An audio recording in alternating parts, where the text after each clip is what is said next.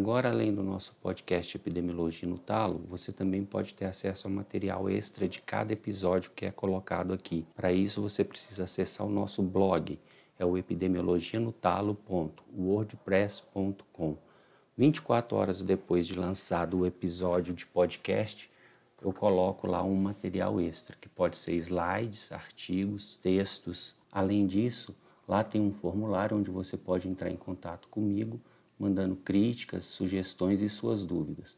Um abraço e até lá.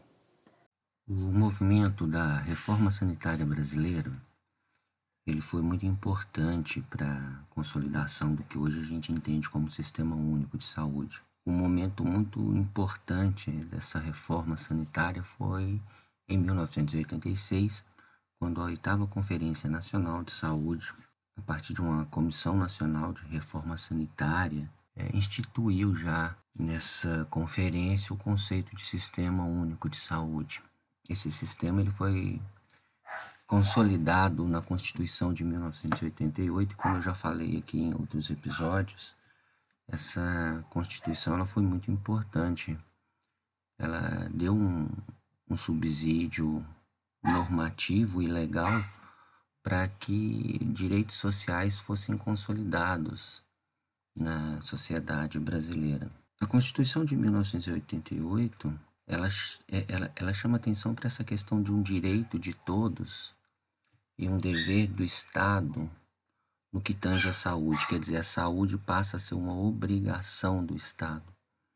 A saúde ela passa a ser um direito do cidadão e, e que deve ser dado um suporte Entretanto, as políticas públicas de saúde não tinham essa percepção até então. Foi necessário pensar política que promovesse essa ideia de saúde da Constituição de 1988. O conceito de saúde é, fazia-se necessário também a mudança de todo um planejamento, de toda uma estratégia e de toda uma gestão. Um desafio muito grande a gente pensar em um acesso universal e saúde, participação da comunidade, é, a comunidade enquanto elemento para controlar o sistema. Entendia-se essa, essa visão participativa da sociedade como algo primordial, porque sendo o cidadão aquele mais próximo do gestor municipal, ao mesmo tempo que ele poderia colaborar na orientação e no direcionamento das ações de política pública, ele poderia também fiscalizar. Passa-se aí um período de tempo para sancionar as chamadas leis orgânicas de saúde. Né? Então, a Lei 8080 e a Lei 8142, ambas de 1990, elas vão vivenciar o contexto político da criação do que a gente entende hoje melhor como sistema único de saúde, né? Bom, é importante a gente pensar que esse SUS que eu estou falando aqui não é esse SUS que a gente percebe hoje com essa naturalidade.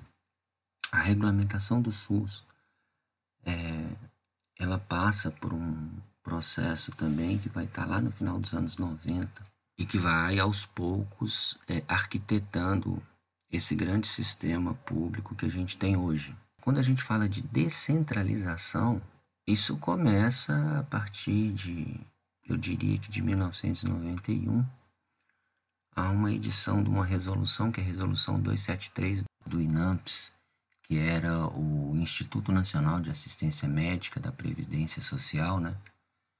É, ele foi extinto em 1993 por uma lei, a Lei 8689 de 1993. Essa resolução ela gera então a norma operacional básica 191. É, depois a gente vai ter a norma operacional básica 192 e depois a norma operacional básica 193. Finalmente, a gente tem a norma operacional básica lá em 1996, sendo que essas já, mais para o final, já estavam sendo emitidas pelo que a gente entende hoje como nosso Ministério da Saúde. Né? Essas normas operacionais elas foram muito importantes para a identificação dos atores e as respectivas instâncias, direitos e deveres. Bom, Por que era importante essa questão da descentralização, já prevista né, em, em 1988? Ela é uma ferramenta, ela é uma ação mesmo, né?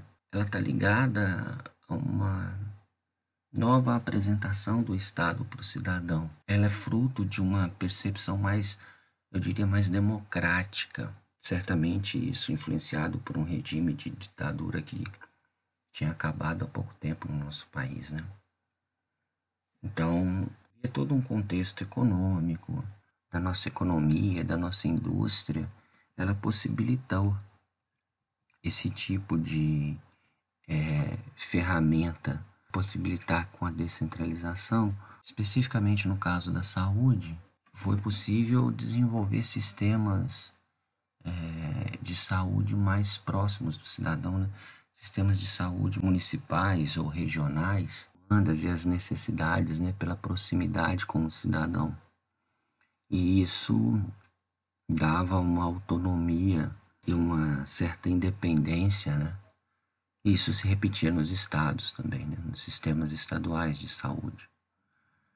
A descentralização, então, ela, ela gerou uma política que, que até então não se tinha no Brasil de saúde, que é uma, uma política de pactuação, né?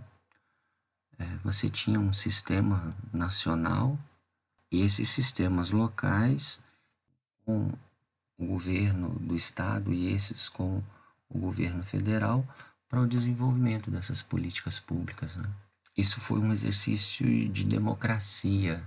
Em 1889, a gente já tem o Brasil como um estado federalizado, né? federalista.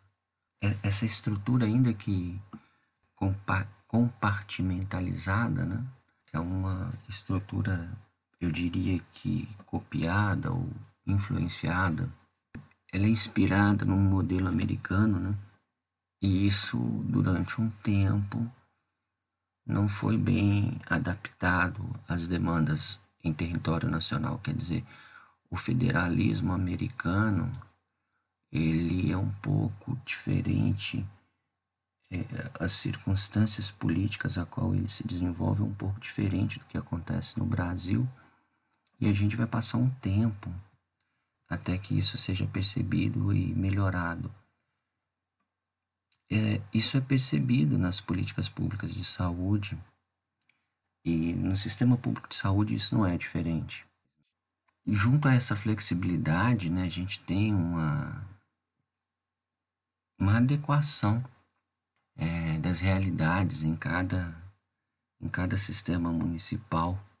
E a percepção dessas distinções ela permite uma evolução particular a cada gestor municipal ou a cada região de saúde.